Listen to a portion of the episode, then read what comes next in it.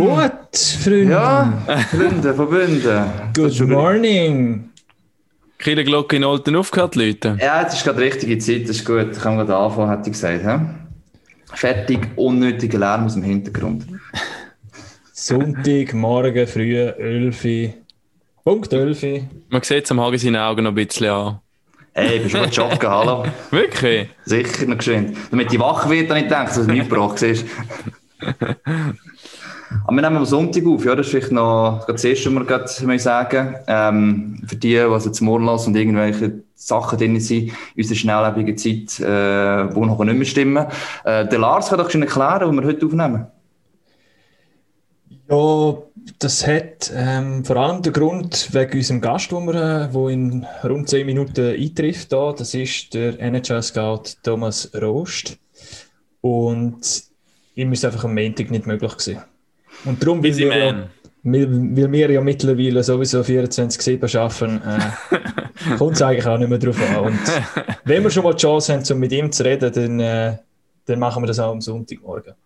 Das Und er stimmt, hat ja. es ja alles einfach gemacht. Er hat ja gesagt, ähm, Sonntag geht eigentlich der ganze Morgen von 6 bis 12. Etwa so, ja. Aber es ist schon, in, ähm, schon letzte Woche am Samstag aufgenommen, zum Sonntag, es reist langsam ein, glaubst Also der Podcast, ja, für den schaffen wir 24 7, hätte ich gesagt. Und bevor wir jetzt auch anfangen, die, die noch nicht, also zu zulassen, ähm, es lohnt sich vielleicht heute geschwind reinzuschauen, ähm, wo was die sonst nie machen. Wegen dem Raffi und wegen Lars, weil die haben schöne, ugly Christmas Pullover an. also ich sehe ein Rentier beim Lars, ja, der Red-Nosed Rentier, und beim Raffi haben wir einen schönen Schneemann. Also Und, so, äh, also so wüssten die nicht. Nein, es ist Ja. eigentlich noch recht schön. ja, ja. Der Hagi hat leider keine. Er hat sich dafür ähm, eine blinkende blaue äh, Santa-Mütze auf den Kopf gesetzt. Und Das richtig hinten dran sind das mal keine Flaggen mit drei Tannen, sondern eine Paco-Flagge. Die erste Paco-Flagge überhaupt auf der ganzen Welt. Und die Story von deren ist, Hagi? Ja, ähm, meine Schwester hat äh, gesagt, sie hat, glaube ich, etwa feinisch reingelassen und genau dann hat er meine Flaggen kritisiert. Auch ist sogar noch der Gebu natürlich gewesen, der heute fehlt, oder? Und hat sie gefunden, weisst du, also für den nächsten Geburtstag, ähm, schenke ich meinem Bruder einfach äh, eine Flagge, wo niemand mehr etwas kann sagen in dieser Runde und darum ist jetzt eine Paco-Flagge geworden. Und der Hagi hat Geburtstag gehabt, äh, wenn- Vorgestern, Freitag. Ja, vor Freitag, ja. Freitag. Und Wir haben es alle vergessen. wir schämen uns. Wir müssen uns schämen. Wir sind so schlechte Kollegen. Alle. Ich habe als erstes in die Gruppe geschrieben, den Tag danach. Shit, Hagi, alles Gute nachträglich. Und nachher sind die anderen zwei Klöne auch noch hinten nachgekommen. Also es hat niemand dran gedacht. Das ist, Nicht so schlimm, nicht so schlimm. Ich finde Geburtstag recht cool, also wenn die anderen haben, mein eigenes, ähm, nehme Ja, ich nicht so ernst drum. Außer man kommt eine Paco-Flagge. Ja, da muss ich sagen, ist das das beste Geschenk, das ich in der letzten Zeit bekommen habe. Einfach aus dem Nichts raus. Wenn es gibt ein Geschenk, wo irgendwie sagst, hey, du musst mich unterstützen, ist mir zu teuer oder weiss eh was, aber äh, so Überraschungsgeschenk mässig. Und ich freue mich immer auf so kleine überraschende Geschenke, das ist immer noch cool. Also ihr merkt schon, es ist so ein bisschen Christmas-Sendung heute, oder? Ähm, Aber wir müssen vielleicht noch sagen, wir haben ja gesagt, wer als Gast ist, Thomas Rost. Aber Feld. was Thema ist, haben wir, glaube ich, gar noch nicht erwähnt, oder? ja, meistens, wenn Weihnachten näher kommt, dann kommen, äh, kommt auch die U20-WM näher. Und Right. Das ist wie immer bei uns, bei MySports, ein sehr grosses Thema. Ähm, in Kanada ist es sowieso für alle ein grosses Thema, nicht nur für Hockey-Interessierte. Also die feiern das einmal richtig. Das ist einfach äh, Holiday. Äh, Hockey ist, ist traditionell legendär bei ihnen. Da können sie ab dem Mittag können sie Hockey schauen. Draussen schneit es. Also herrlich, wie es sollte sein. Und bei uns probieren wir das auch ein bisschen zu lancieren, oder? Ja, jetzt vor allem, wo kein Spengler gab, ist, gell, also sowieso. Und der Thomas Rost ist natürlich einer der profundesten Kenner in der Schweiz, was, ähm, das, Amer was das Junior Junioren-Hockey international angeht, würde ich jetzt mal sagen. Er, auch NHL-Scout ist, kennt da eigentlich jeden Namen, wo es sich lohnt, darauf zu schauen. Darum sind wir gespannt. Also ich hoffe, man hört mehr so mit Schweizer. Die Schweizer sind momentan eigentlich wenig, weil ich muss wissen, was bei den USA läuft, was bei Tschechien läuft und bei Schweden. weil die anderen, das ist Thomas Robmeier zuständig, äh, bei uns über die Festtage. Die, Schweiz... Also Hagi der hat noch den Hagi- Eigenprofit im Sinn, dass er sich Das ist weniger wirklich, muss ich bin vorbereiten froh, dass er, dass er den Lars und Thomas eingeladen hat, der Rost, weil ich dachte, da kann ich gerade alles über die drei Teams fragen, da kann man sicher noch ein paar Insights geben. Also der, der, der Hagi kommentiert ähm, zwei Spiele aus der Gruppe B. Die Schweiz ist ja in der Gruppe A. Wenn wir da vielleicht noch kurz ein Update oder sagen wer, falls wirklich jemand niemand mitgekriegt hat. wer mit wem in der Gruppe ist. Die Schweiz Ja. mit Kanada, Finnland, Slowakei und Deutschland. Yes. Vielleicht können wir es dann auch gerade in dieser Reihenfolge ähm, predikten. In der Gruppe. Die Schweiz irgendwo vielleicht dazwischen. Hoffentlich ob der Deutschen und der Slowaken. Und in der anderen Gruppe haben wir Schweden, USA, Russland, das ist eine Top-Gruppe. Österreich und Tschechien. Right. Müsste eigentlich so sein, ja. Hat es gesagt, ja. Aber etwas noch geschehen klären. Wo ist der Gabu eigentlich heute? Das hat er nicht beantwortet. Im Chat habe ich gefragt, «Oh, Gabu, warum kannst du heute nicht?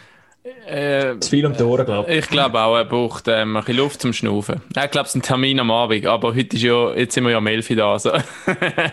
Nein, wir Ja, gönnen das es ist ihm. Wir recht, gönnen das es recht, aber man denkt, ja, absolut, absolut. Aber ich muss immer eine bestätigte äh, Abwesenheitsnotiz haben, sonst Right. glaube ich es einfach nicht, oder? Nein.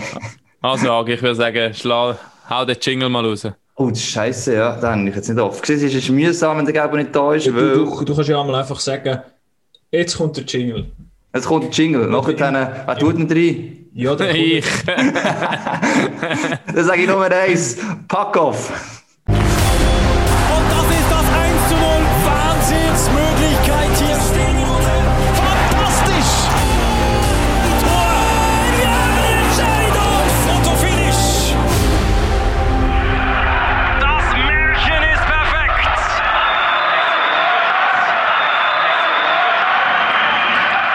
Also, wir sind jetzt bitte. Äh, letzte Woche hat der Gabu nicht wollen die 50. Nein, machen. er hat sie auch extra nachher auf YouTube und überall als Spezialfolge angeschrieben, weil er sie nicht als äh, 50. ist sie irgendwie, ich weiß nicht, zu lame gewesen oder zu wenig interessant oder keine Ahnung. Sorry, Christoph Stadler, falls Ja. du mal los ist, gell? Du bist einfach spezial, hä? Also, wer die letzte Folge Folge noch nicht gesehen hat, inhaltlich das jetzt- interessant. Also, Ist denn das jetzt auch spezial? Oder ist Ja, das ich jetzt, glaube, nach dem Gabo spezial, schon. oder? Ich Was- glaube, er- nach dem, nach dem Gabo haben wir jetzt ähm, sechs Spezialfolgen, bis wir den Leonardo Ginoni drin haben. aber hallo. Also, Also ich könnte es jetzt gleich mal das 50. Jahr, weil es ist doch gerade schön vor Weihnachten, eine runde Zahl. Ähm, Thomas Ross ist eine, eine Kapazität im Schweizer Eishockey. Also ich glaube, der könnte vom Namen her wirklich jeder Fängs. Ähm, man sieht ihn vielleicht, er hört ihn nicht ganz so oft, aber also, als ein bisschen verfolgt, mindestens einen Artikel von ihm gelesen, ich glaube, das ist äh, völlig okay. Und eben auch für Vorfreude U20. Es gibt keinen Spengler Cup, leider dieses Jahr. Ähm, ob es zu 20 für alle eine Alternative ist, weiß ich nicht, aber ich würde sicher wärmstens da empfehlen. Ähm, der Lars kann das bestens bezeugen. Ja, auch dürfen schon vor Ort mal dürfen da die Erlebnisse aufsaugen. Und wer jetzt denkt, ja, U20, ich komme nicht raus, bla bla bla. Raffi schon, ähm, glaube ich, mal erwähnt, kann. wir haben ja noch die Daily Bubble Show Kein Problem, geht mir auch so. 25. gell? eben, eben. Am 25. Daily dann äh, und der Lars tut euch aufklären im Bereich U20 Hockey und zwar auf eine Art, die es jeder versteht. ja, nur muss ich auch ein bisschen aufpassen, weil sich die Informationen auch dort stündlich ähm, ändern. Ich habe am Samstagabend aufgenommen für die Sendung am Sonntagmorgen. Also am Sonntagmorgen ist eine, ist eine Sendung gekommen, das zweite Warm-up sozusagen. Und innerhalb von dieser Nacht haben sich ähm, Test, Testspielprogramm hat sich geändert. Also die Schweiz spielt nicht mehr gegen die USA ähm, in der Nacht auf der Montag, sondern nur noch gegen Österreich und auch nicht mehr gegen Schweden. Ähm, und ich rede dort noch gross über, über USA und rede noch mit Marco Bayer, mit welchem Line-Up das reingeht und so weiter. Das hat sich geändert. Plus habe ich mich, glaube ich, ein bisschen verschätzt. Und das ist dann eben das Schwierige zwischen Comedy und dann doch ernsthafter Zusammenfassung, Berichterstattung. Mit dem schwedischen Teammanager, ich weiß nicht, ob ihr es gesehen habt, Johann Fransson, habe ich mich ein bisschen lustig darüber gemacht, dass er ähm, die Quarantäne verloren hat, ins Hotel, äh, an den Flughafen zurückgegangen ist, weil er Gepäck vergessen hat. Und das darfst du nicht, wenn du in Einzelquarantäne bist. Jetzt hat es sich dort aber um einen medizinischen Notfall gehandelt, also irgendwelche äh, äh, Medizin, wo er braucht hat zum Schlafen, irgendwas. Und er hat mit der, nein, jetzt ohne Scheiß. Und er hat mit der IHF alles probiert und, und das belegen können, dass er das Zeug braucht. Und er hat es auch noch probiert, dass es ihm schicken und das ist nicht gegangen. Und irgendwann hat er dann einfach sagen, sorry, äh, es geht nicht anders, du musst das Zeug holen. Das ist verreckt noch, ja. Er hat, es hat einen Bericht gegeben ähm, in Schweden, ich weiß die Zeiten nicht mehr. Das ist mir jetzt vorher noch geschickt worden. Dort noch, äh, ja, ist, ist ein bisschen Aber ist er, Pech. darf er jetzt bleiben? Nein, nein, der hat müssen, der hat Er muss gehen. gleich gehen. Ja. Ja. Du musst, du musst vor allem Aber auf- das ist- aufpassen, dass du bei ja. Schweizer Nazi nicht so Zeug machst. Und dort hörst du sicher das Feedback. Jetzt bist du schwierig, haben es nicht mitbekommen, was du über sie erzählt hast. Nein, aber, Aber ich will ja auch, das- dass die Schweizer Nazi nein. Erfolg hat. Agi, dort, ja. äh, Lars, das ist Schweiz- gut. Satire darf vieles, weißt du. Auf Ja, alles, aber sag es, ich dir, sag ich es ist dann eben gerade so auf der Kippe noch Ja, ja. Mit, der- mit der Information und wenn ich die Info dann doch auch gehabt hätte, hätte ich es vielleicht ein bisschen anders formuliert. Aber Aber jetzt ist Ja, es gerade gut, wenn jetzt mit dem ist, das machen wir noch eine Vorstellungsrunde. Das ist nämlich eine neue Idee vom Lars gewesen. Da kommt, ich muss den Lars vorstellen, und wir sind nachher gerade jetzt in Sinn, dass das ja, gerade passt eigentlich. Thomas, ja. Eben ja, ähm, er hat gesagt, jedes Weihnachtsgutzli, also wer ist welches Weihnachtsgutzli, fangen wir einfach mit Lars an, dann kann er dann noch weitermachen. Und für mich ist Lars nicht so schön erzählt, hat eigentlich ein Zimmerstern, weil er hat zwar schon Glasur drüber, dass es hart ist und hart ist, aber eigentlich hat er doch ein weiches Biskuit. Und mit, mit dem nicht das Hirn, sondern äh, Danke vielmals, Andreas Hagmann. Dann darf ich den Raphael Mahler, Mahler vorstellen. Das ist für mich ein Brünzli. Es gibt wenig Leute, die es gerne haben, aber. Brunzli, ich sag dem Brunzli. Oder Brunzli. Brünzeln tue ich auch ab, aber... Es gibt wenig Leute, die es gerne haben, aber äh, die, die es gerne haben, die haben es so richtig gerne. Danke, Lars. Und beim Hagi auch nicht, auch nicht lange müssen überlegen, er ist für mich ein Krebeli. ähm, man liebt ihn oder man hasst ihn als Kommentator, glaube ich. So, und, so jetzt ist- kommt der Thomas. So ist es bei den Krebeli auch. Das stimmt, ja. wir ihn rein. Lassen wir Ja, ihn komm, rein. lass ihn rein, sonst geht er schon wieder.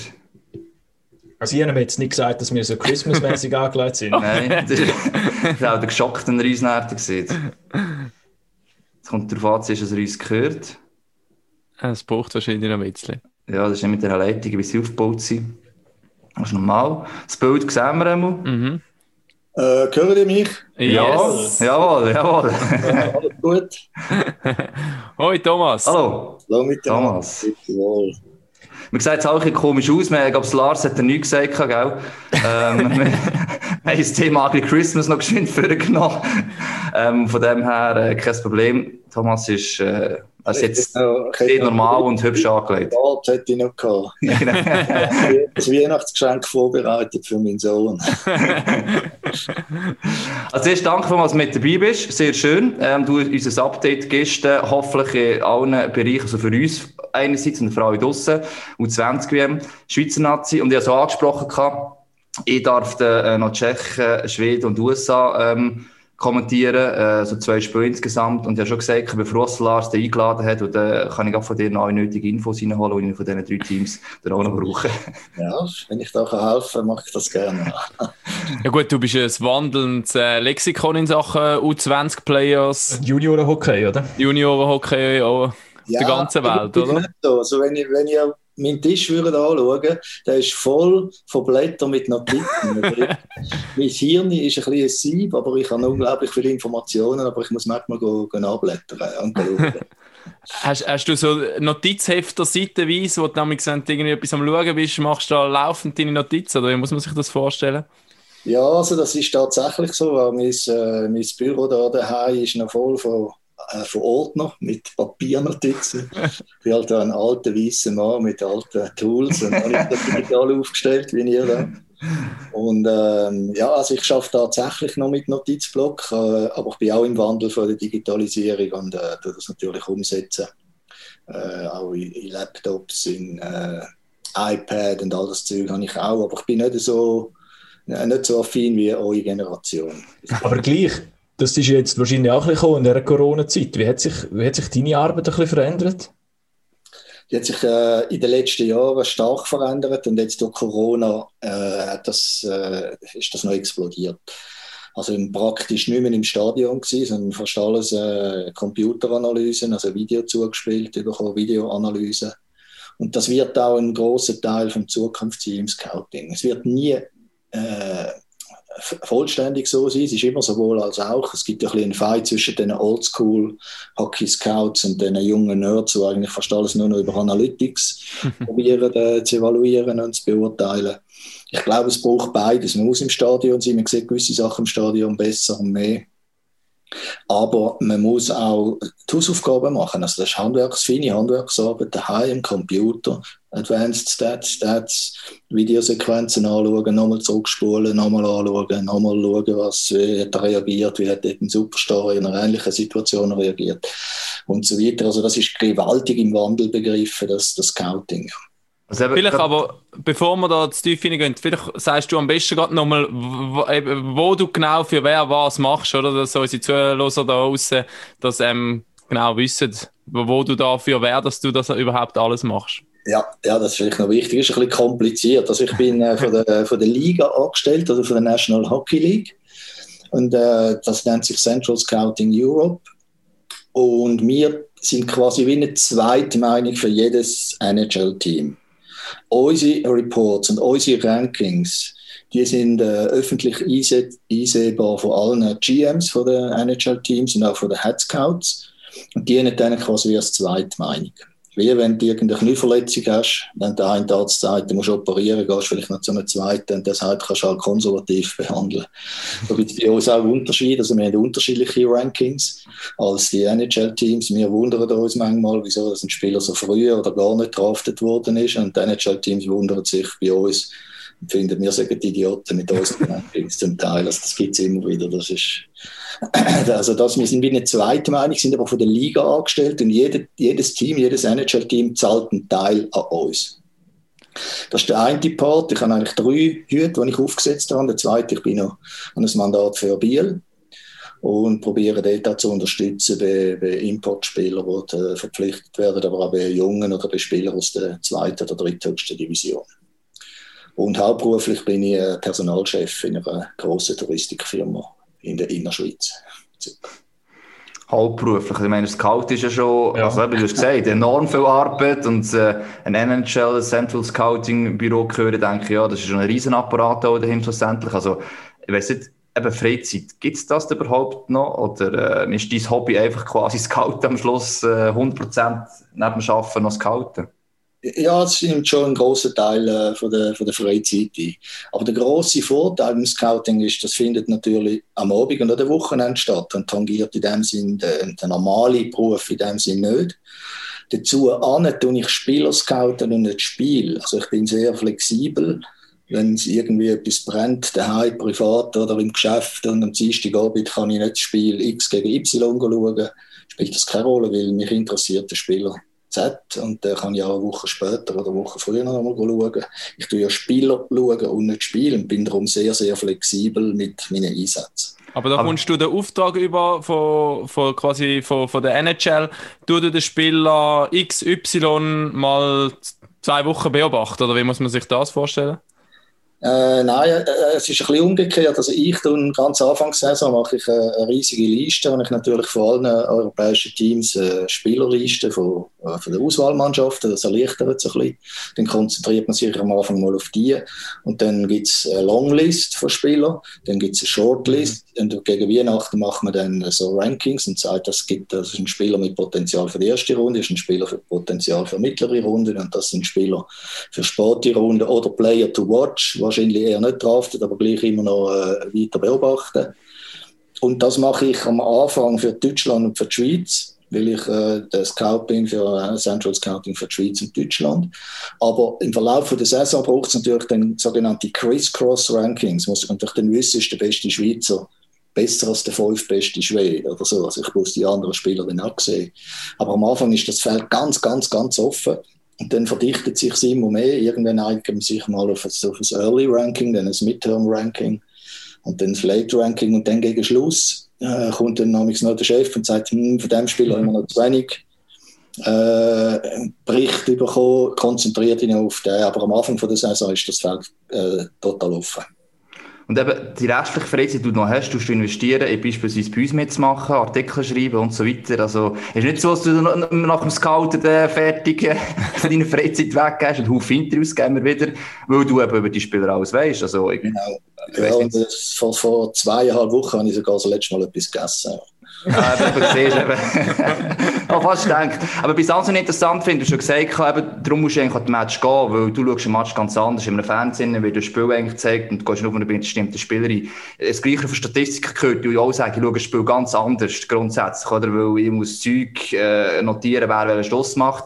Und da um das Spiel mal äh, ein einen Spieler schauen und das Spiel anschauen. Du merkst, du kannst, ich glaube, du hast mal im Interview sogar gesagt, so zwei, drei Spieler maximal kannst du in einem Spiel wirklich eigentlich schauen, damit du auch noch von dem äh, gewisse ich sagen, Komponenten kannst sagen, wie gut ist er oder in welchen Bereichen äh, positiv, negativ auffällt. Stimmt das etwa so? Ja, das ist sicher so. Jetzt eben Anfang Saison ist es vielleicht mehr so, dass man mal schauen, ja, welche Spieler sind überhaupt äh, prüfenswert für die NHL. Und dann machen wir dort bei diesen Spielern mal am Anfang einfach ein Kreuzchen oder mit dem Leuchtstift tut man die äh, highlighten. Und dann geht man es äh, konkret dann scouten, dass man kann detaillierte Berichte machen Stärken, Schwächen. Und da, dort funktioniert es bei mir mit, wenigstens nicht mit mehr als zwei bis drei Spielern pro, pro Match. Und es ist so, also wir schauen durch als Scout das Spiel völlig anders als als Fan. Also wenn ich zum Beispiel ein Spielspiel schaue, wo ich keinen Auftrag habe, sondern einfach äh, mitfiebern, weil ich dort äh, Part of the Team bin, schaue ich das ganz anders, äh, als wenn ich äh, das Spiel schaue, wo ich mich auf einen Spieler oder auf zwei oder auf drei konzentriere und manchmal gar nicht weiß, wie der Spielstand ist. Aber du hast jetzt die Skills nachher sehen und, und, oder was eben nicht funktioniert. Und, ja. Sind denn das viel Juniorenspiel oder vor allem National League Spiel oder äh, beides oder Swiss League Spiel? Ja, also jetzt für die NHL äh, sind es natürlich äh, vor allem Junioren-National, äh, äh, Junioren-Nationalmannschaftsspiel. Äh, mangels Alternativen, manchmal auch Juniorenspiel, also bei uns in der Liga, obwohl die am wenigsten hergehen, jetzt für das NHL-Scouting, weil einfach die Liga zu schwach ist. Dann ist, äh, ist es sehr viel wertvoller, wenn schon gewisse Spieler, wie jetzt bei der Schweizer Auswahl, Noah Meyer oder Kanoniker zum Teil schon äh, Profiliga-Einsätze haben. Das gibt dann schon ein bisschen mehr her. Aber die wichtigsten Spiele für Scouting jetzt für das NHL sind eigentlich die internationalen Stelldichein. Und zwar vor allem, äh, wenn, die, wenn man die Schweizer kann sehen gegen nordamerikanische Mannschaften. Das ist eigentlich für Scouts, die sind die wertvollsten Spiele. Können sie sich durchsetzen, auch in, in den Ecken, entlang der Bande, im Infight. Und wenn es da gegen Deutschland, gegen die Slowakei stelle ich ein, dann ist das auch wertvoll natürlich, aber es, äh, es zeigt halt dann doch nicht ganz alles. Also am liebsten internationale Juniorenspiel auf höchstem Level. Das ist eigentlich schon im, im, im Sommer einig, Linker Cup ist glaube ich, dann, oder einfach die sind wichtig, plus eben du 20 WM. Also eigentlich so die, also es baut sich im Sommer ein bisschen an und jetzt eigentlich im Dezember, oder? Das ist richtig, wo so ja, deine Hauptzeit ist. Ja, jetzt äh, U20-WM ist eigentlich nicht so das Hauptstellig ein, weil die meisten Spieler an der U20-WM, wie die meisten Nationen, sind bereits drauf. Ja, das stimmt, ja. Jetzt vor allem Underager, das sind dann so die, die Superstars, die dann bereits in Teams mitmachen.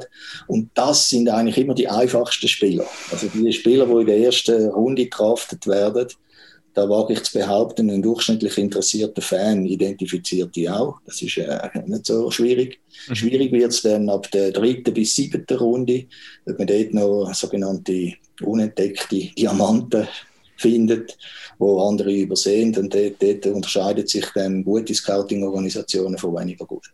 Vielleicht gehen wir gerade mal kurz so ein bisschen Richtung äh, U20-WM. Und das fängt ja vielleicht schon an mit dem Draft, den wir hatten in diesem Jahr. Und ähm, was wir dort erlebt haben, dass wir keinen einzigen Schweizer hatten, der draftet worden ist. Das hast du wahrscheinlich schon sehr früh gemerkt, wenn du vorher erzählt hast, wie früh du eigentlich die Analyse schon anfängst. Bist du gleich überrascht gewesen, dass es dann kein einziger war? Ja, er ist ja eigentlich schuld, oder? Er hat ja keinen empfohlen. Also. Stimmt. Stimmt. ja, das muss, ich, das muss ich ein bisschen präzisieren. Also, erstens bin ich überrascht gewesen, dass keiner verhaftet worden ist. Das ist so. Aber ich bin überhaupt nicht überrascht gewesen, dass es ein schlechtes Draftresultat gibt für uns. Also ich habe gedacht, es wird ein oder zwei Spieler draftet. Dem Simon Knack bin ich sicher gewesen, dass er verhaftet wird. Aus irgendwelchen Gründen ist der irgendwie durch die Masche gefallen. Da, da gibt es immer verschiedene Konstellationen, wo manchmal ein Spieler Glück hat, manchmal nicht. Und beim Simon Knack bin ich jetzt definitiv nicht schuld, um das zu präzisieren. er hat in Nordamerika gespielt. Und in Nordamerika haben wir, haben wir in unserem Team andere Scouts, die die Spieler beurteilen. Dort habe ich einfach Zugriff auf die Berichte von denen. Aber ich kann den Simon Knack habe ich irgendwie, ich glaube, das letzte Mal dann im, im Sommer haben wir noch U20 gestellt, ich eingesehen und dort irgendwie einen Bericht über ihn geschrieben. Und dass er dann nicht draftet worden ist, ist äh, Schuld von, von meinen Kollegen in Nordamerika oder vor allem von den Scouts von den 30 oder 31 Manager-Teams, die alle irgendwie gefunden haben, so lange nicht ganz. Bist, bist, du in den, bist in den Bericht anschauen, was dort drin steht? Nimmt dich das ein Wunder, was eben die Scouts in den USA über ihn schreiben, was, was, was in der Juniorenliga gesehen haben? Natürlich, ja, ja. ich, ich lese natürlich da sehr kräftig. Bericht von meinen, von meinen Kollegen, weil ich gehe nicht davon aus, dass ich jetzt da der ganz große erfahrene Scout bin und alles weiß über jeden Spieler. Ich weiß nur ganz ein bisschen etwas und ich habe eine Meinung über einen Spieler, aber mich interessieren natürlich Meinungen von anderen Scouts über die gleichen Spieler und dann muss man das irgendwie einordnen und am Schluss trotzdem sich eine eigene Meinung bilden und sagen, ich würde jetzt den draften oder ich würde ihn nicht draften. Ist ja eh generell interessant, also das ist jetzt nicht gerade so der, sagst du, ein Draftbericht, aber einfach auch in Nordamerika, wo Nami ist, gerade so der Brandström da gewesen, Spiel lang noch beispielsweise, Brandon Hegel bei Thurgau, die haben auch eingegeben, Prospect-Bericht und so, was alles für Berichte findest, einfach auch äh, for free in Amerika über die Spieler, wie, wie sie eingeschätzt werden von diversen Leuten, wo man sie sieht, vielleicht ein paar Jahre und so weiter, was sie Probleme in letzter Zeit haben. Also, wenn ich an unsere Junioren denke, da findest du über den kannst du alles eigentlich herausfinden, was gewissermaßen die Fähigkeiten sind, eben, wo man noch in Zukunft sieht. Und ich finde das enorm interessant. Gerade die, die da waren, die draft worden sind, die den Sprung noch nicht geschafft haben, aber wo man sie dann vielleicht eben in Zukunft sieht. Oder? Und das ist schon krass, dass in Amerika dass alles auseinanderbehandelt wird, im Verhältnis jetzt zu uns beispielsweise. Ja, ja und das hat, sich auch, das hat sich auch entwickelt. Also in den letzten paar Jahren haben sich sehr viele also Scouting-Organisationen gebildet, unabhängige jetzt von, von der NHL wo irgendwie sich finanzieren. Ich weiß nicht, ich weiß nicht genau wie. Aber man muss natürlich wissen, vor allem in Nordamerika gibt es unglaublich viele Hockey-Nerds, die unglaublich viel wissen über Spieler und das einfach aus Passion, einfach aus Fun machen und die tun ihre... Alles Thomas Rost dort hin. Ja, irgendwie so ein so, genau. Vielleicht auch, das, als ich das angefangen habe, habe ich überhaupt nicht daran gedacht, dass ich irgendwann mal eine Anstellung habe oder vielleicht sogar noch ein bisschen Geld verdiene mit dem, sondern einfach aus Freude. Und das gibt es in, in Nordamerika Tausende. Also ich bin mal angestanden am Morgen früh für ein Ticket in Toronto. Äh, man muss irgendwie anstehen, an der, an der Kasse für ein Tagesbillett überzukommen. Da sind Leute um mich herumgestanden, die haben über Spieler Sachen gewusst, über 15-, 16-Jährige. Und ich bin als Scout da gestanden und dann muss ich sagen, ich kann denen nur zuhören. Das Notizbuch für ihn. Unglaublich Know-how vorhanden unter, unter den Fans. Das ist noch ein, bisschen ein Unterschied. Bei uns sind die Fans mehr so ein bisschen Fan vom Team. Mhm. Und in Nordamerika, auch in Skandinavien teilweise, äh, unglaublich hohes Know-how über Eishockey unter den Zuschauern. Viele haben halt selber gespielt wahrscheinlich, oder? Oder spielen so ein plauschmäßig bei uns. Es ja. gibt sicher Fans, die auch irgendwo ein plauschmäßig spielen, aber ich glaube, es gibt auch viele, die noch nie groß ähm, Hockey gespielt haben. Ja, das ist so. Und das ist sicher auch der Grund, warum es gerade in Kanada gerade die World Juniors so einen hohen Stellenwert haben und alle dort drauf schauen und eben nicht nur einfach als Fan sich drauf schauen, weil es cheeren für, für Kanada oder, oder dann auch für die USA, sondern einfach, weil sie auch interessiert sind an diesen Spielern und dort schon so ein bisschen eben schauen, was macht der, was könnte der für einen Weg machen, der ist von denen denen draftet worden, wie passt der dort ins Roster rein. Also die sind, die sind dort einmal parat, das merkst du jetzt schon, schon wieder. Und der U18 wird ja auch schon angefangen. Nicht das erste bei der U20 und dort ist ja auch schon, also da geht schon los. Aber das zeigt wie früh die die eigentlich schon anschauen. Also, ja, die Fans. Wie das? Ja, ja, es gibt auch jetzt schon. Also, wenn man, wenn man jetzt herausfinden aus irgendwelchen Gründen, weil es gibt den nächsten Sidney Crosby oder äh, den nächsten Conor McDavid, äh, wenn man da geht, recherchieren, da findet man schon Berichte über 12-, 13-Jährige, wo bei uns alle würden schreien, hey, dürfen die doch nicht in den Himmel äh, lupfen, das ist doch gefährlich für deren Entwicklung, die, die, werden, äh, die werden abheben. Das, in Nordamerika passiert das seit Jahren, auch in Russland. Und wenn der einen abhebt, dann hast du dann halt noch 5000 andere hinten dran, einer wird dann schon am Boden bleiben. genau. Das ist ja so, das ist ja auch ein Zeichen, das ist auch ein Teil vom Talent, dass man eben nicht abhebt, wenn man mal gespürt hat, ich bin eigentlich besser als meine äh, Kollegen in meinem Dorf. Und nachher gehe ich in einen größeren Club spielen, bin ich wieder der Beste. Nachher gehe ich, bin ich in einer Regionalauswahl, bin ich wieder der Beste. Dann gehe ich in der Junioren-Nazi, bin ich wieder der Beste. Und dann spiele ich irgendwann wieder draußen in Kanada und stelle fest, wow, da gibt es ja noch sehr viel bessere. Das ist in der Schweiz das ist auch schon ein Problem, oder? Die, die, die mit der ganzen, das schreibt man zwar dann ab, darum zu 20 aber ja. der ganzen Reglements- oder Anpassungen, die man jetzt hat, auch mit Ausländern und so weiter, also wie die Menge da ist fällt, oder, von diesen Spielern, also dass die, die grosse Breite nicht, ja, wir sind ein kleines Land, aber nicht vergessen, aber die halt nicht herbringt in dem Sinn. Also was können wir denn jetzt erwarten für unserem U20-Nationalteam mit dem Hintergrund, eben, dass wir wissen, keine Drafts, wir haben ein paar Underagers dabei, die vielleicht nächstes Jahr äh, Kandidaten könnten sein. Wir reden immer von, von starken Jahrgängen, von vielleicht weniger starken Jahrgängen. Was haben, was haben wir denn das Jahr vielleicht? Das Jahr haben wir einen schwachen Jahrgang, aber eine glückliche äh, Konstellation. Aus verschiedenen Gründen. Also erstens mal sind wir äh, in der auf dem Papier klar schwächere Gruppen eingeteilt, haben mit den Slowaken und den Deutschen zwei Mannschaften, die auf Augenhöhe sind, die man schlagen können, auch mit einem schwachen Jahrgang. Dazu kommt, dass äh, bei den Deutschen, die Deutschen haben eigentlich das Beste, vor zwei, drei Wochen hätte ich gesagt, die beste U20-Auswahl seit ever, also seit jeher. Und äh, zwei von den Top 4 Spielern fallen leider aus. Der Moritz Eider, der nicht freigegeben worden ist von den Detroit Red Wings und der Lukas Reichel, der Covid-19 getestet worden ist, positiv getestet worden ist. Und dann Nino Kinder, auch noch einer von den eher besseren Spielern. Und das, das ist ein gewaltiger Schlag für die Deutschen. Und jetzt in dieser Konstellation, jetzt haben sie noch mit Peterka, mit Stützle zwei Top-Shots, die besser sind als unsere zwei besten Spieler. Aber das lange nicht in der Tiefe, in der Breite, äh, ist unsere Auswahl besser. Und ich würde jetzt sagen, in dieser Konstellation sind wir ganz leicht Favorit gegen die Deutschen. Gegen die Slowaken, die kenne ich nicht so gut jetzt wie die Deutschen, aber das ist sehr eine interessante Mannschaft. Das ist die jüngste Mannschaft vom ganzen Turnier und auch die größte, also in Körpergröße.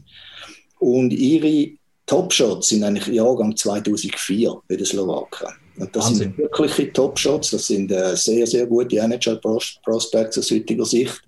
Aber ob die an einer U20-WM mit 16 oder mit 16,5 schon eine tragende Rolle können spielen das ist immer ein bisschen fraglich. Hat es eigentlich in der Vergangenheit sehr selten gegeben, dass so junge Spieler schon den Stempel können aufdrucken Aber darf die Slowaken nicht unterschätzen, es ist sicher auch ein 50-50-Spiel gegen uns. Wir haben aber gegen beide Chancen und wenn wir einen von beiden schlagen und es normal läuft, oder wir sogar gegen beide Punkte, sind wir im Viertelfinale und dann ist ein Spiel und dann sind wir garantiert Aussenseiter, aber in einem Spiel kann immer alles passieren. Ich immer gedacht, wenn es gegen Österreich würde gehen, das wäre eigentlich fast die einfachste Variante. Das ist, das ist böse, so. aber... Äh. Nein, das ist so. Und Österreich hat eben auch noch mega Pech. Mhm. Die haben eigentlich einen sehr guten Verteidiger mit dem Nickel und der ist auch Covid-19 positiv getestet worden. Dann sind noch der Rossi und dann einen sehr guten 2004er und dann noch Senna Peters, noch einer, der vielleicht draftet wird. Aber einen Schweizer Trainer haben sie der WM, weil ja, ja. glaube ich, ihr U20-Trainer nicht freigegeben worden ist. das ja. habe, ich, habe ich auch eine lustige Story gefunden. Ja. hast, hast du einen U20-Trainer, der noch, wo ist er noch Coach? Ja, irgendwie mit Team. Ja, irgendwie ja, in Österreich. Genau, und die haben in dieser Zeit noch Spiel und da hat es viel genau. gepasst. Und, ja, aber das ist ja in der Vergangenheit ähm, schon immer so gewesen bei den World Juniors, dass gewisse Spieler, gewisse äh, potenzielle Starspieler nicht freigegeben werden vom, vom, vom Manager-Team. Wir haben jetzt da den prominenteste abwesende Alexis Lafreniere und das Jahr kommt einfach noch dazu, dass es dann auch noch dumm laufen könnte in der Vorbereitung oder was auch passiert ist mit, mit positiven Covid-Tests. Du hast schon, hast schon angesprochen, also das kommt jetzt noch dazu und das ist natürlich besonders bitter jetzt aus, aus äh, neutraler Sicht, um das Ganze beobachten, sicher auch für die Nationen und vor allem auch für die Spieler, oder? Wenn du die nicht zeigen kannst in den World Juniors. Ja, das ist ganz, ganz bitter. Also das ist äh, ein Highlight für fast die meisten von diesen Spielern. Sind so U20-WMs, vor allem wenn sie in Nordamerika stattfindet, vor vollen Häusern und eben mit sehr fachkundigem Publikum, auch enthusiastischem Publikum. Ähm, das, sind, das sind Momente, wo ein Spieler das Leben lang nie, nie vergisst und seinen Enkel mal kann, seinen Enkel mal kann erzählen Und wenn du dann da wegen, wegen so einem doofen Virus irgendwie musst daheim bleiben, das ist ganz, ganz bitter. Und es verfälscht auch das Turnier natürlich. Ja. Und das ist auch ein Fragezeichen, auch wenn wir jetzt heute darüber diskutieren und irgendwie die Teamrosters anschauen und über die Spieler reden und wer hat auf dem Papier am stärksten, das ist alles ein Fragezeichen. Morgen kann einer positiv getestet werden äh, und dann sind irgendwie Schlüsselspieler weg und dann sind plötzlich wieder andere Favoriten. Das gehört einfach zum diesjährigen Turnier, mit dem wir leben. Ja, aber gerade bei den Deutschen beispielsweise hat es nochmal acht positive Tests gegeben jetzt in den letzten Tagen. Das heißt, die bleiben weiterhin in Quarantäne, die werden kein Testspiel haben und, und starten eigentlich kalt in das Turnier. Also das wird es auch nochmal ein bisschen verfälschen, oder? Das kommt noch ja. dazu. Was ich, was ich vielleicht auch noch interessant finde, jetzt gerade bei den Schweden beispielsweise, dort hat es sehr früh schon sehr viel Absagen gegeben, auch wegen positiven Tests, unter anderem so ein William Eklund, wo, wo mit 18, glaube ich, ist er, äh, Top 21, ähm, also für, für 2021 ein Top-Prospect. Und der hat jetzt beispielsweise in der SHL bei Djurgarten schon, schon sehr viel spielen können, in der obersten Liga mit 18, ist schon letztes Jahr und hat 14 Punkte in 19 Spielen gemacht. Also da, da sieht man nachher vielleicht jetzt auch, und da können wir vielleicht auch ein bisschen drauf kommen, inwiefern haben unsere Schweizer U20-Spieler schon Einsätze gehabt in der höchsten Liga. Ist das immer noch so ein bisschen das Problem, was wir schon immer hatten? Am Beispiel von William Eklund sieht man das, glaube ich, sehr gut. Dort wären wir sehr drauf gespannt gewesen, wie der in der U20-WM performt hat, aber eben, ist jetzt Aber ist das ähm, eine Ausnahme oder ist das äh, schon in Schweden etabliert, dass es viele Spieler hat, wo, wo in der, wo in der, der SHL schon spielen? Ich glaube, das ist sehr bekannt, ja, oder?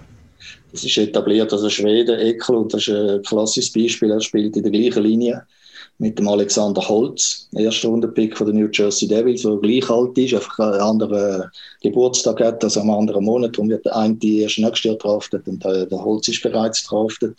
Beide sind sehr, bereits tragende Säule bei Djurgården. Der Holz und auch der Lucas Raymond, die beiden haben letztes Jahr schon gespielt in der obersten Liga, in der Profiliga in Schweden und sind äh, äh, wichtige Spieler natürlich, die tragende Säule jetzt in dieser U20-Auswahl von Schweden. Das ist ein großer Unterschied zu der Schweiz, wo ich feststelle, natürlich sind unsere Spieler nicht auf dem Level.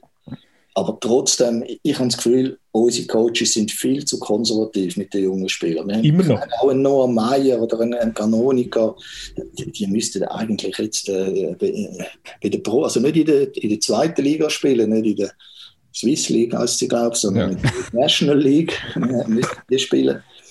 Weil die sind wirklich, die sind wirklich, haben das Niveau, die könnten das, aber da vertraut man ihnen einfach zu wenig. Vielleicht hängt das damit zusammen, ich habe mal probiert zu überlegen, wieso.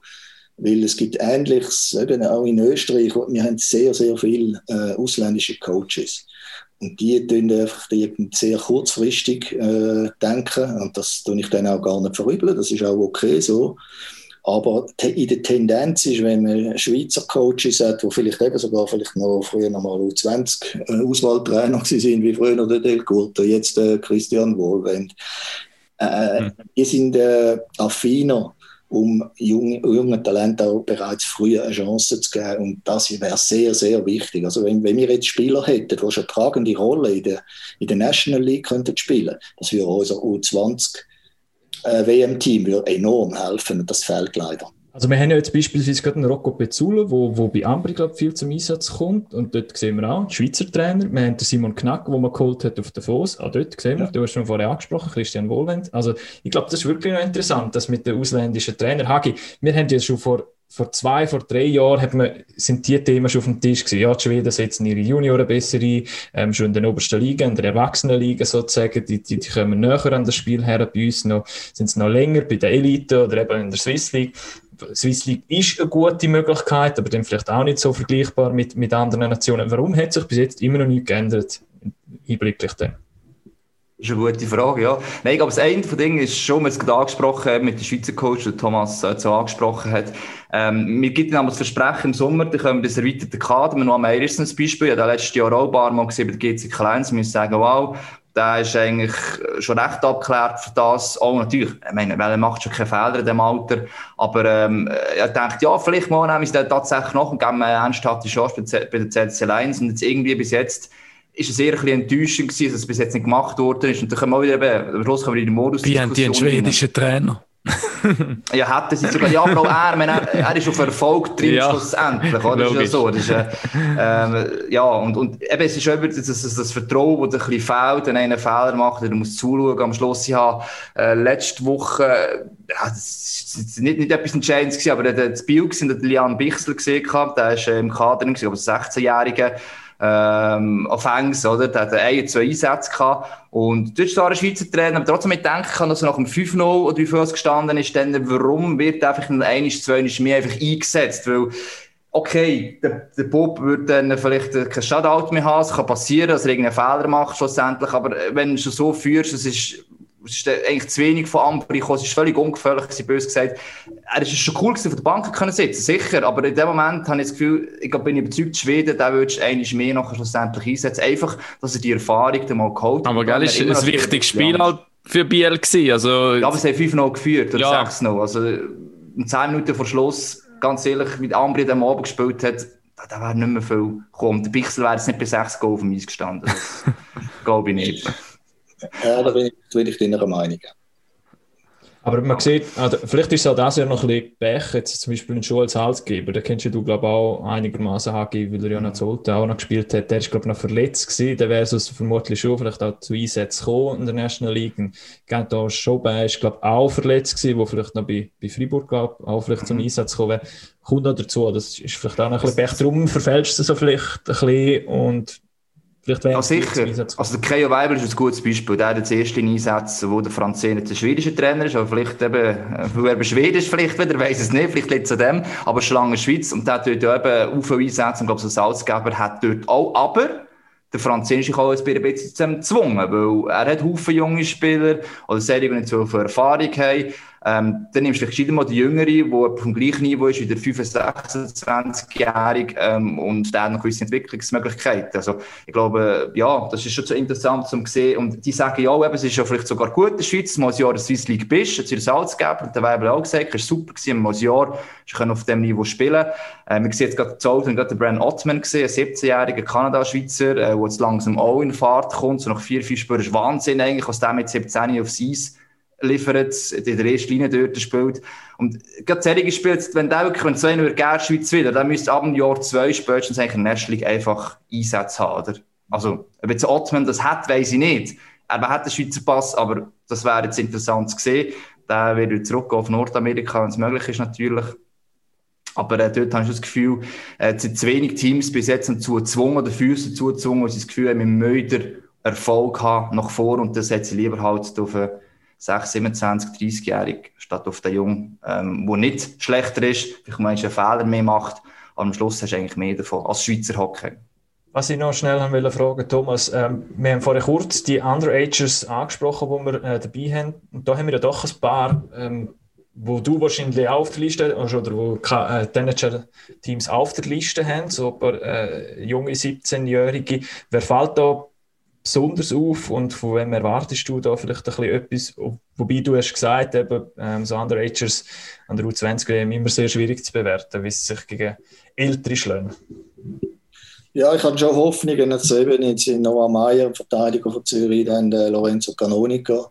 Das sind eigentlich die zwei Spieler, die im Moment am ehesten Manager-Spotlight sind. Und aus heutiger Sicht würde ich sagen, könnte das Mid-Round-Picks werden, vielleicht, wenn es gut entwickelt, noch ein bisschen weiter vorne.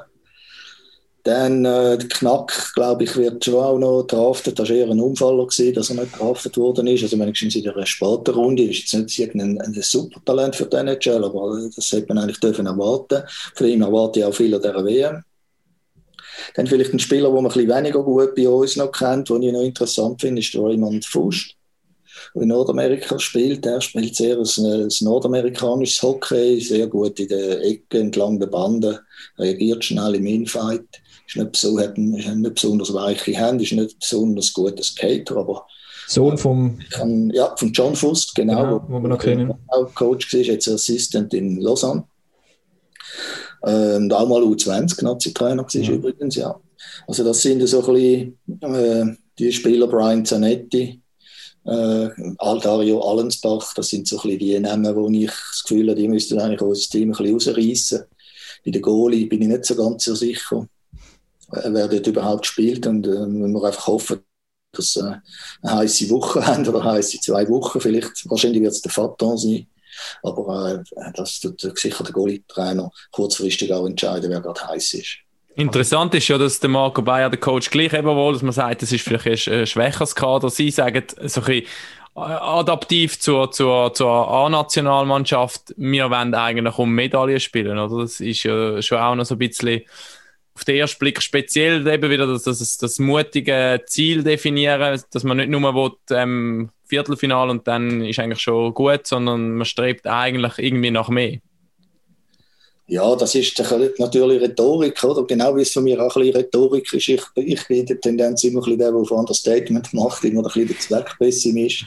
Coaches sind immer Zweckoptimisten und irgendwie sagen, ja, wir müssen da stolz sein, wir müssen irgend, äh, auf Medaillen spielen. Ich bin natürlich einfach beeinflusst, weil ich sehr viel Kontakt habe mit, mit meinen ausländischen Scouting-Kollegen.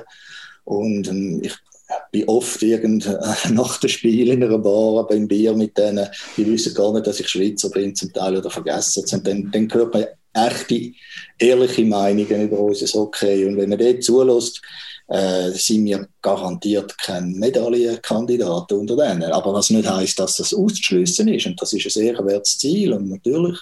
Und äh, wir haben ein gutes Team, ein ausgeglichenes Team. Und vielleicht über Teamleistung ist möglich. Jetzt haben wir eine glückliche Konstellation. Viertelfinale absolut realistisch. Und dann ist es ein Spiel und dann spielt man schon Pedalien, oder? Also, das kann natürlich schon passieren, aber es ist einfach, es ist einfach unwahrscheinlich. Es ist auch, aber es ist eigentlich die Mentalitätsfrage, die man in früheren Jahren viel mehr gestellt hat. Das habe ich letztes Jahr gemerkt, als ich in Tschechien war. Ähm, auch dann war das Team jetzt nicht wahnsinnig gut gewesen, eigentlich. Es war eine Mannschaftsleistung gewesen, mit den Finnen geschlagen unter anderem und so. Aber der Wille von dem Team und die riesen Enttäuschung nach dem Viertelfinale, dass man nicht mehr hat hergebracht, eigentlich. Das ist schon einfach nur, dass man das im Kopf finden hat. Schon und, die richtige Einstellung, Die richtige Einstellung hat, wo es, ja, das war noch vor 10, 15 Jahren gewesen Schön hat man mal gegen Kanada gewonnen, aber der A-Nazi, oder? Heute ist das einfach, fängt es bei den Jungen schon an, dass man höhere Ziele hat und, und das eigentlich auch gerne erreichen Auch wenn es nicht ganz einfach ist, ist klar. Und ja, da einfach ein New Days fehlt. Aber so nur der Gedanke, glaube ich, das ist so ein bisschen, äh, die richtige Richtung. Und das das Jahr, ich weiss jetzt nicht, aber das Kalt ist so interessant zu schauen, jetzt egal wie viele Spiele die schon gemacht haben, äh, dieser Saison. Aber ich glaube, es sind nicht alle Nazis, haben ja Spieler, die wirklich Spiel in dieser Saison schon. Also bei der Schweiz ist doch die meisten immer in Meisterschaft, nicht alle, aber auch viele von denen können spielen. Inwiefern hat echt das noch einen Einfluss gerade am Anfang des Turnier oder sogar einen verfälschenden Einfluss, wenn gewisse Nationen, auch wenn es Top-Spieler sind, noch keinen einzigen äh, Ernstkampf haben jetzt den letzten acht, neun Monaten?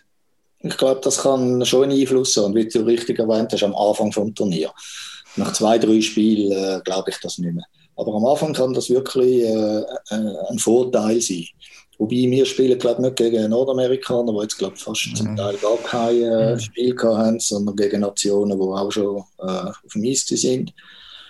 Von dort her gesehen ist nicht unbedingt jetzt ein Vorteil für uns, aber äh, die, äh, die Grundmentalität und was eben auch ein Vorteil ist, eben, wir haben jetzt null, null Spieler, die draftet worden sind. Und das sehen alle anderen Spieler auch. Die schauen die Team-Rosters auch an, Coaches auch das führt zu einer latenten Unterschätzung von unserem Team. Das ist mal sicher ein Vorteil. Wir, die Schweizer Mentalität stelle ich fest, wir sind immer am stärksten, wenn wir unterschätzt werden. Wir werden sogar, wir tun sogar auch in der Rhetorik manchmal das sogar noch ein bisschen zelebrieren, dass man uns unterschätzt. Und das ist auch ziemlich smart. Das ist eine pure Schleue, die wir haben. Und das kann in diesem Jahr helfen. Tatsächlich. Weil die, wenn die anderen Spieler, so 17-, 18-Jährige, das Teamroster anschauen und sagen, hey, die haben nicht einmal einen drafteten Spieler, dann werden die, die überschätzen das, oder? Weil das ist, ich als NHL-Scout sage natürlich auch, das ist völlig enttäuschend, oder? Kein drafteter Spieler. Aber die nicht drafteten Spieler sind unter Umständen nur ein Mühe schwächer, falls überhaupt, als irgendeiner, der in der fünften, der sechsten oder siebten Runde draftet worden ist. Das wird noch völlig überschätzt. Das kann unsere Karte spielen. Also zum, zum, Vergleich kann man glaube ich sagen, oder? Kanada kann, hat genau. irgendwie, ah, du hast es gerade sagen lassen. Ja, also unterschätzt die Schweizer und vielleicht überschätzt den Kanadier, je nachdem, von 22 Feldspieler sind 20 Feldspieler in der ersten, ersten Runde, Runde drafted worden. Ja. Das kann eben auch gefährlich sein. Also wenn ich jetzt kanadischer Coach wäre, würde ich mir schon überlegen, äh, welche Spieler selektiere ich jetzt für das Team, weil von denen, wenn einer ein Erstrunden-Pick ist, dann hat er eine tragende Rolle in seinem Team, hat über, äh, äh viel Eiszeit, Überzahl, Unterzahl, ist vielleicht noch Captain oder Assistant Captain. Und jetzt muss er da im kanadischen Nazi-Team äh, vielleicht mit einer dritten oder vierten eine sehr beschränkte Rolle vorlieben. Und ob die das in, in diesem jungen Alter eben, ob die auch den Charakter haben, Charakterfestigkeit haben, das zu akzeptieren, das ist fraglich und das kann auch einen Team Spirit äh, zerstören. Im Gegensatz eben jetzt bei den Schweizer, wo man nicht viel erwartet, wo irgendwie jeder im gleichen Boot sitzt, jeder ist nicht draftet und jeder kann, Trainer kann das ein bisschen anheizen und sagen, das ist völlig ungerechtfertigt, wir sind viel besser. Es ist nicht verdient, dass ja alle nicht draftet sind und das kann einen sehr positiven, aggressiven Kit geben. Genau das Gegenteil, der gegenteilige Effekt vielleicht bei den Kanadiern. Hast du ein Video gesehen, wo, wo es der ähm, Captain vom, vom kanadischen Team äh, ja, via, via äh, Conor McDavid Einschaltung äh, bekannt gegeben? Das ist noch, ist noch lustig. ja, Thomas, was, we, weißt du, wenn wir jetzt den Zuschauern müssten sagen, auf welchen Spieler müssen wir besonders achten? Lafreniere ist nicht dabei. Ähm, wer ist für dich der Topstar von dieser U20 WM? Ja, das ist schwierig. Da müsste jetzt bei jedem, bei jedem Team vielleicht ein, ein bisschen durchgehen. Aber vielleicht so ein Kirby Dach. Kirby Dach ist sicher, äh, sicher gehört zu den Top 5, die ich am meisten erwarte. Bei den Kanadiern hat es natürlich noch den, äh, Drysdale-Verteidiger sehr, sehr gut. Dann der äh, Cole Perfetti, der vielleicht der smarteste, einfach der smarteste, intelligenteste, also auf dem Eis intelligenteste Spieler ist, den ich je gesehen habe. Mhm. Der relativ klein ist, nicht ein besonders guter Schlittschuhläufer aber unglaublich smart. Also das sind äh, Hochkaräter natürlich, wie, der Kanadier. Dann haben wir aber bei den Schweden den, den Alexander Holz, den ich schon angesprochen habe, der wahrscheinlich der beste Scorer ist äh, vom, vom ganzen Draft, der im letzten Draft war. Also ist eine riesige Scorermaschine, sehr guter Schuss. Und ein bisschen untypisch ist eigentlich für die Schweden äh, wo sonst nicht unbedingt so Scorer haben, mehr so ein bisschen Playmakers. Und in diesem Jahr ist es gerade umgekehrt, Schweden ein Problem auf der Centerposition. Lucas Raymond sicher, dann der Cole Caulfield bei den Amerikanern, sehr, ein sehr interessanter Spieler. Der wäre übrigens um ein Jahr in der Schweiz gelandet in dieser Saison. Und zwar für Warum die das? Saison. Er ist angeboten worden, äh, und zwar für die ganze Saison. Das wäre eine riesen Attraktion gewesen, natürlich in unserer Liga. Das ist, der ist etwa 1,70 oder 1,71, eigentlich viel zu klein für die NHL. Eine riesen, eine riesen Scoring-Maschine auch. Also was, der ist also, angeboten worden? Das Biel? Er ist in der Schweiz angeboten worden, ich könnte es so nicht aber, aber warum ist das, dem, das der böse gesagt nicht angenommen? Weil wäre ja auch ein relativ günstiger Ausländer. Ich kann natürlich jetzt nicht äh, sagen, wie, was die Gründe sind, aber es war natürlich die Covid-Situation. Alle haben keine Kohle gehabt, alle haben äh, gewusst, wir können eigentlich gar keinen, keinen Ausländer mehr verpflichten oder wenn nicht. Es war eine höchst unsichere Situation. Gewesen. Und äh, viele Teams haben auch schon vier, vier unter Vertrag gehabt. Oder? Und das wäre dann quasi zusätzlich, es ist relativ spät angeboten worden. Okay. Und äh, natürlich wäre eine Attraktion gewesen. Man sieht es jetzt beim Osman in, in, in Olten, oder? Der könnte auch in der obersten Liga spielen. Ist auch, das ist ein potenzieller First, First Rounder. Wirklich äh, ein sehr, sehr gutes Talent. Vielleicht jetzt nicht gerade auf dem Niveau von äh, Conor McDavid oder so. Also nicht irgendwie First Overall oder Top 5, aber äh, ein First Rounder. Sehr ein interessanter Spieler. Und so Spieler, der wäre natürlich für die Unterhaltungswert von unserer Liga genial gewesen, obwohl wir jetzt leider keine Zuschauer haben. Ja, absolut. Eben. Also jetzt um Ottman eben, die ersten vier Spiele, gell, hat auch acht Monate lang keinen Ernstkampf mehr gehabt. Und jetzt am Spiel fünf jetzt, also Davies, eben der Schuss aus dem Lauf raus, das ist ja eine von seinen grossen Waffen. Das ist Wahnsinn eigentlich. Also, der ist die Übersicht und schon hat, jetzt, jetzt eben spielt er in der ersten Linie, im Powerplay und weiss eh was. Also, da findet immer irgendeinen Weg. Kann setzen und weiss eh was. Also, eben darum, wenn man die Chance hat, solche Spieler die sehr so zu schauen, oder denkt eben dem Hegel, dem Brennström genau auf, auf die ja. Hände zu schauen, also das ist schon, das ist Wahnsinn, finde ich eigentlich. Ja. Absolut innere Meinung, finde ich auch, finde ich großartig. Das macht äh, Spaß, so Scouting jetzt zu machen, oder eben auch als Zuschauer hoffentlich. Ich glaube, das kann man da auch nochmal sagen, eben, die U20, die ist wirklich attraktiv zum Schauen, die U20 WM, also ich glaube, es gibt immer noch viele Leute aus in der Schweiz, die, auch wenn sie ein bisschen mehr aufkommen, wo, wo das noch nie so auf dem Schirm haben, und eben, ich glaube, man könnte da wirklich das mit gutem Herzen empfehlen, da die, die, die Weihnachten mal einzuschalten. Weil es ist wirklich, also ich, ich muss sagen, vor drei Jahren, bevor wir das erste Mal übertragen haben, habe ich das auch überhaupt nicht kennt. Und jetzt habe ich das immer reingezappt. Und es ist so ein attraktives Spiel halt, weil es ein bisschen befreiter, es ist, es ist so technisch, es ist mit viel Tempo, es ist nicht ganz so taktisch, wie man das sonst vielleicht von der National League teilweise kennt. Und das macht es also. So taktisch National League manchmal schon. Du meinst in Schweden, oder? es, ist vor allem, es ist vor allem der Vergleich von, von Junioren auf gleicher Stufe. Und das ist ja das, was es interessant macht. Früher hat man immer gesagt, ähm, so, dass der Normale, wo, wo sich ein bisschen für Hockey interessiert, der schaut äh, den Spengler Cup während Weihnachten, Neujahr. Und, und Nerds, die schauen die U20 WM. Das Jahr fällt der Spengler Cup aus. Also ich hoffe schon, dass er ähm, bei uns einschalten. Wir zeigen alle Schweizer Spiele auf unserem Sender. Auch nachher, wenn es dann noch weitergeht. Wir zeigen auch noch ausgewählte andere Spiele vor der anderen Gruppe mit dem Kommentator Andreas Hackmann. Welche Spiel zeigen wir? Ähm, das eine ist, muss ich überlegen, was ist am nächsten, am 26. ist Schweden gegen Tschechien und am 29. Tschechien gegen die USA, genau. Habe ich noch einiges vorzubereiten, ja. Thomas, du ziehst jedes Spiel von dieser WM rein via Stream, das du von deinen Scouting-Kollegen bekommst? Ja, natürlich. Ich probiere irgendwie alles aufzusuchen, was ich irgendwie noch kann und ich kann da irgendwie noch anschließen an die Worte. Also ich finde es super, dass das äh, jetzt das übertragen, dass ihr das übertragen. äh, die EU20-Spiele. Und für mich ist die U20-WM der absolute Highlight in jeder Saison. Nicht jetzt nur in dieser Saison, weil ganz viele andere ausfallen, Spenglerplatz. Weil U20-WM, also ich, ich habe mir mal überlegt, für welches Spiel würde ich am meisten Geld für ein Ticket einblättern. Und das wäre für ein U20-WM-Final Kanada-Russland, würde ich mehr Geld zahlen als für ein Stanley Cup-Final. Weil die Spiele sind wirklich mega attraktiv. Ihr habt es vorhin schon angesprochen, die, das sind wie so wilde Pferde, die taktisch noch nicht ganz so abgeklärt sind. Es gibt noch ein bisschen mehr Fehler, aber die stürmen alle nach vorne, sind bereits Männer, sind bereits ausgebildet bei der U20, im Gegensatz zu der U18, schon sehr dynamisch. Und die haben Skills äh, zum Teil äh, auf einem Niveau, das ist unglaublich. Von den Russen erwarte ich auch einiges in, in, in Bezug auf sogenannte Jogo Bonito, sagt man im brasilianischen Fußball.